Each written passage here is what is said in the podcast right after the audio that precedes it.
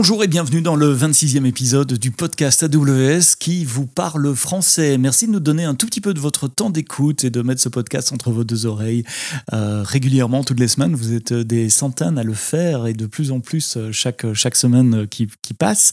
Euh, et pas uniquement que de France d'ailleurs, je commence à recevoir des feedbacks un peu partout en, en francophonie, en Afrique, en Amérique du Nord également, en Suisse, Belgique, Luxembourg, bien évidemment.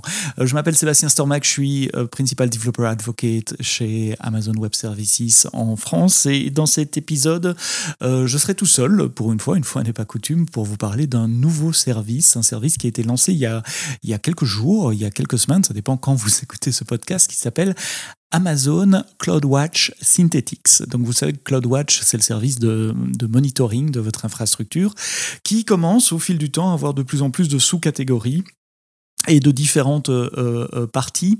Alors, euh, Synthetix, c'est quoi?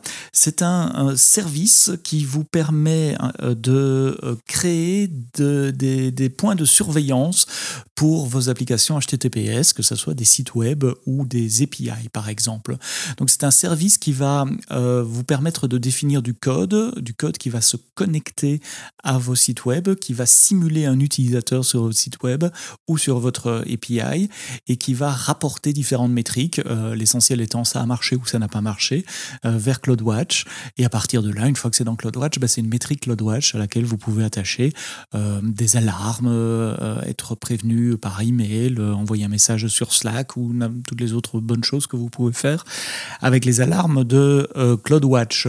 Donc, Comment ça marche? Vous allez dans la console euh, CloudWatch, dans la partie Synthetics que vous trouverez en, bas à gauche. Et euh, pour euh, définir votre premier test, vous allez devoir créer un canary. Un test, on appelle ça un canary. Alors d'où vient ce mot canary Ça vient d'une ancienne tradition minière, au fait, à l'époque où on descendait dans les mines de charbon pour, en extraire le, le, charbon.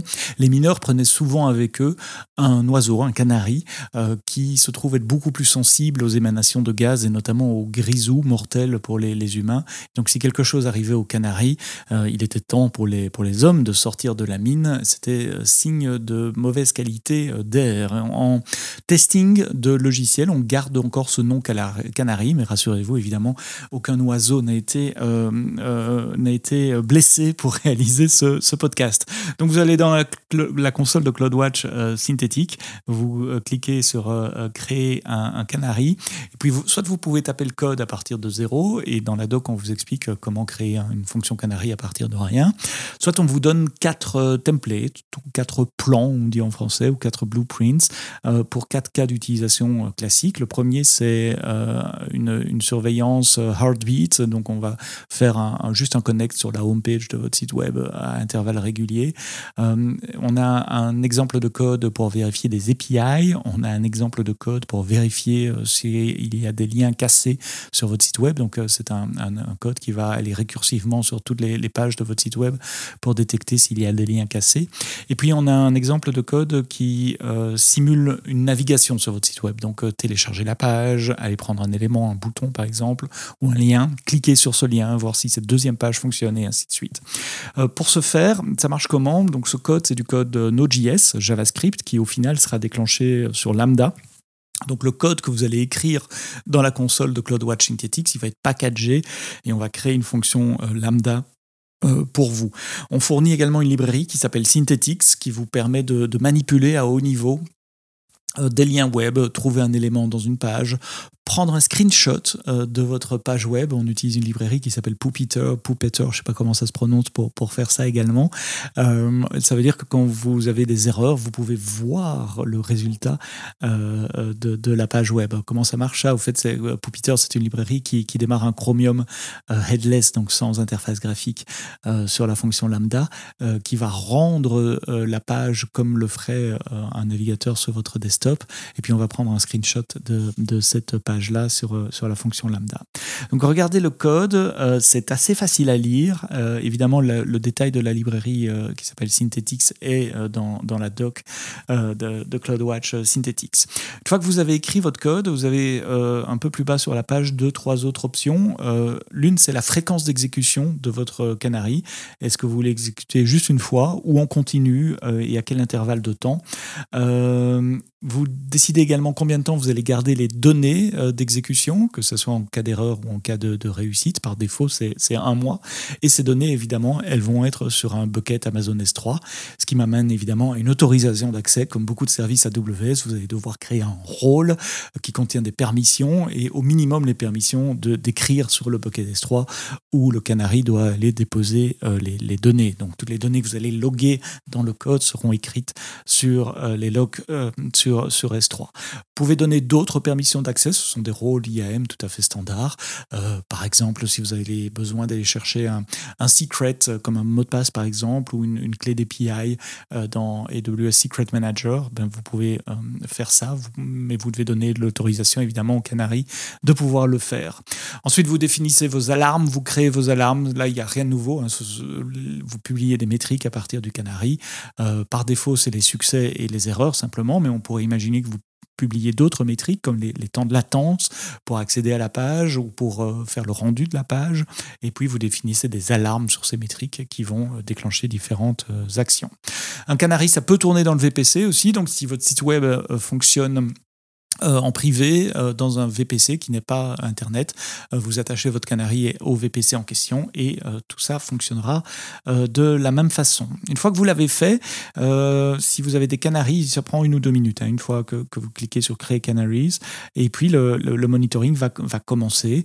vous ne le voyez pas évidemment, c'est un podcast, mais j'ai ici sous les yeux un canari que j'ai créé il y a quelques jours et je vois toutes les heures.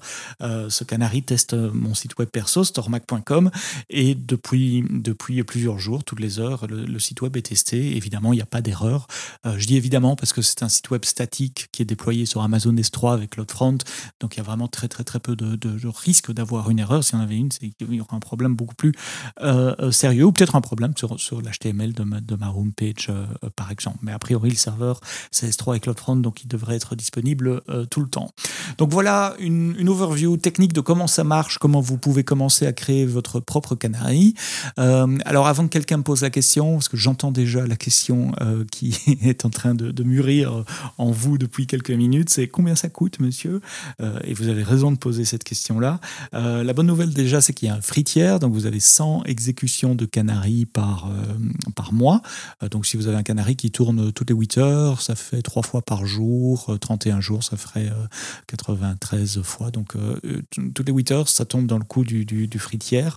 Au-delà, vous allez payer, je donne le prix pour la région Paris, 0,0015, euh, donc 3 euh, décimales, 4 décimales après, après le point, euh, après la virgule, par exécution, plus la facture lambda. Mais bon, la facture lambda, vous savez, vous avez un million d'invocations de lambda gratuites par mois, donc ça va pas être côté lambda que ça va vous coûter cher.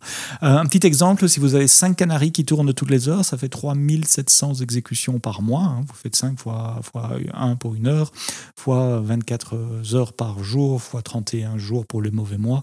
Donc c'est 3700 invocations. Euh, ça fait moins de 5 dollars US hors taxe pour euh, ces 5 monitoring que vous pouvez faire sur vos API ou sur votre site web. Euh, si vous avez 5 alarmes CloudWatch en plus, ça fait 50 centimes en plus. Et donc embellé, tout pesé, vous avez ça pour 5 dollars par mois environ hors taxe pour 5 canaries et 5 alarmes. Voilà, j'espère vous avoir donné envie d'aller regarder dans la console et dans la doc ce que c'est qu'Amazon CloudWatch Synthetic. C'est un nouveau service AWS qui vous aide à monitorer vos endpoints HTTPS, donc vos sites web ou vos endpoints euh, d'API qui soient privés ou public. J'ai enregistré une vidéo également sur mon euh, channel YouTube qui vous montre tout ça. Donc si vous voulez voir la console et voir la démo vraiment avec des copies d'écran, bah, allez sur, euh, sur youtube.com slash sebsto, S-E-B-S-T-O, et vous trouverez la vidéo à cet endroit-là. Euh, n'oubliez pas de nous donner nos feedbacks et nous dire de quoi vous avez envie qu'on parle dans les prochains épisodes. Sebsto également, S-E-B-S-T-O. Je suis très facile à trouver sur, sur Twitter et je réponds à tous vos messages. Merci de nous avoir prêté vos oreilles. Euh, à très bientôt pour un autre épisode du podcast AWS en français. Et d'ici là, quoi que vous codiez, codez-le bien.